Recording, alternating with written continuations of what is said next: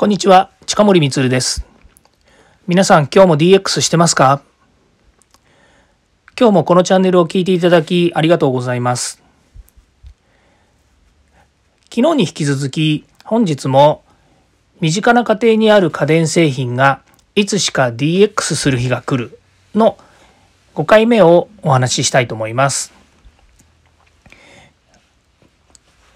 昨日まで聞いていただいた方はですね、えー、もうすでにお気づきだと思いますけれども、あの家電の製品もですね、本当日々どんどん進化をしていきましてですね、えー、身の回りにある家電製品ですね、あ大体あの家で過ごし、お過ごしになる時間っていうのはですね、かなりあの、えー、普段の方ですと多くなりましたし、このコロナ禍においてはですね、えー、もう会社に行くよりもですね、自宅にいる方が多いよっていう方もいらっしゃると思うんですよね。まあそんな中でですね、日本はやっぱり気候の変動っていうのがかなりまあ大きいというかですね、四季折々いろんなこう気候がありますので、まあその中でですね、独自に進化したというか、生活に合わせていろんなものができてるわけですね。えーまあ、風を送る扇風機とかエアコンですとか冷蔵庫洗濯機、掃除機、テレビ、まあ、いろんなものがですね、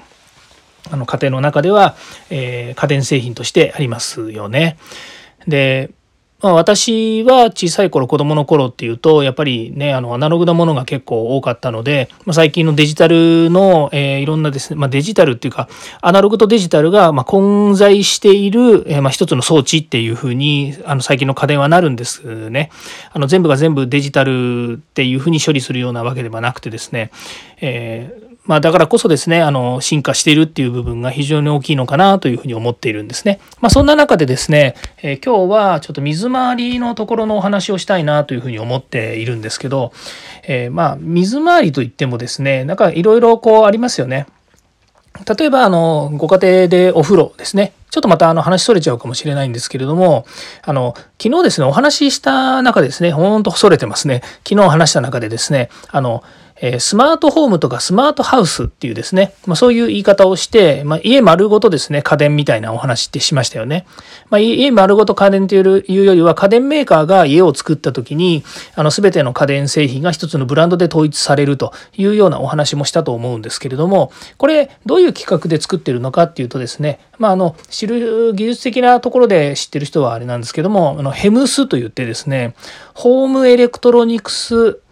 えー、マネジメントシステムですね。すごいかっこいい名前のヘムスというですね、言い方をするんですけれども、まあ、これによってですね、えー、まあ、そのご家庭の家の、まあ、いろんなこう、統一規格ですね、えっ、ー、と、いろんなものがインターネットにつながるっていうですね、まあ、いわゆる、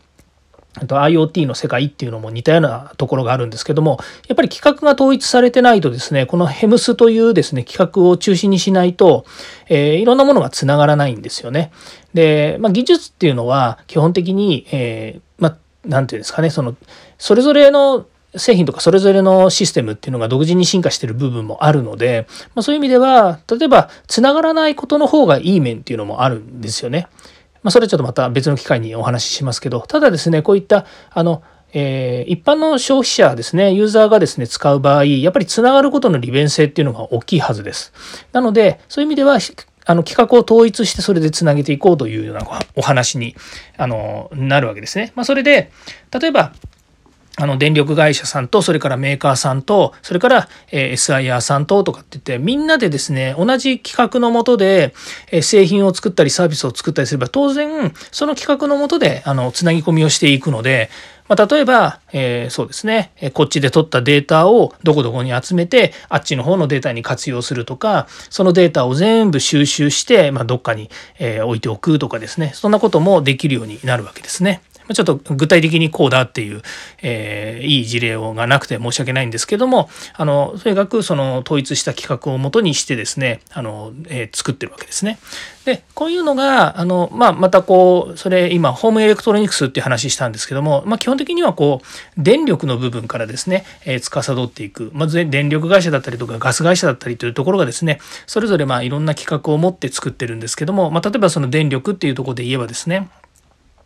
あのこの間もちょっと話しましたけどその自動運転カーっていうのがあるわけですよね。そうすると、まあ、ご家庭で車が駐車場に止まってますでそこに、えー、車が電力をこう供給される、まあ、供給するためにですね家から電力を取りますでその自動運転カーは走ってまた戻ってくるわけなんですけども例えば3軒先のお宅でですね仕様が違うので充電できませんでしたっていうのもまた困るわけですよね。でなぜこの話になるかっていうとやっぱりスマートシティっていうですね今度もう少し大きな社会インフラっていうふうになった時にはやっぱり電力会社も2軒隣3軒隣とかですね隣の市がですねあの全くこう違う企画ですってなると当然ですけど車で出かけて行ったんだけど向こうで充電できなくって車止まっちゃって持って帰ってこれませんでしたみたいなことになっちゃうといけないわけですよね。なので、まあ、日本全国どこに行っても大体まあ規格は一緒ですよねっていうのが電力の話なんですけど同じようにですねやはり、えー、まあ、そういった、まあ、それは電力はどこでも一緒なのかもしれないんですけども全国どこに行っても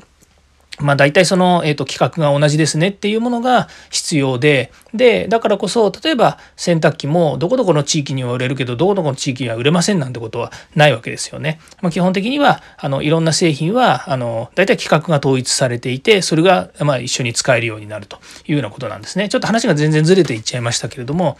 その家庭の中でのですね、えーその、えー、いろんなその家電製品もですね、独自にどんどん進化しているものがあるというお話で、今日は水回りの話をするんですね。もう6分も経っちゃいましたね。すいません。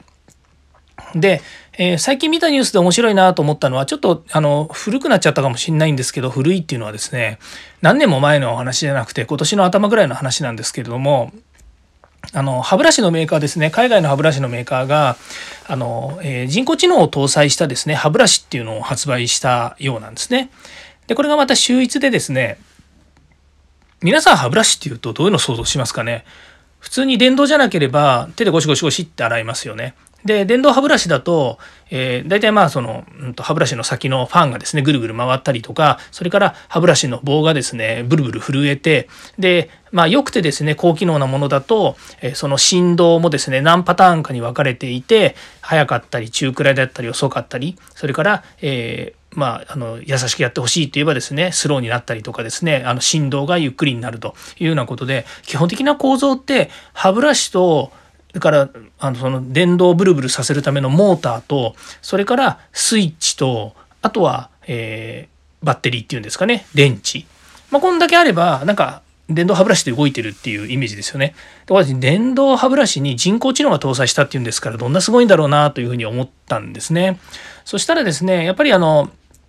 まあ、調べてみるとですね人工知能ちゃんと搭載されててですねそれでまあ何をやってるかっていうと、えー、その歯の磨き方ですね。そういったものがその人工知能によってですね、えー、かなりこう、えー、綺麗に、え、ガイドしてくれたりとかですね。それから、えー、まああの基本的にはあのお家でですねえー、なんて言い方しましたかね、その自宅で歯科クリーニングができるっていうような、まあそういう触れ込みでですね、えっ、ー、と、その商品が、えー、発表されてたんですね。これあの CES っていうですね、えー、あのホームエレ、違う、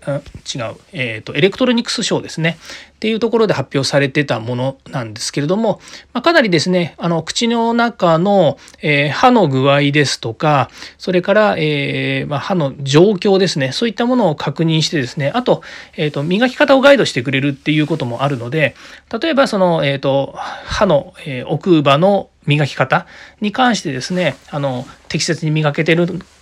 磨けているのかどうなのかとかですねそれからマッサージングもしてくれる歯ブラシなのでマッサージをちゃんとしてくれるのかどうかとかですね、まあ、そういったものが、まあ、当然ですけどアプリですね。あのスマホのアプリと連動してですねそこにまデータが送られてで、えー、まあ、基本的にはそれガイドしてくれてですね毎日毎日の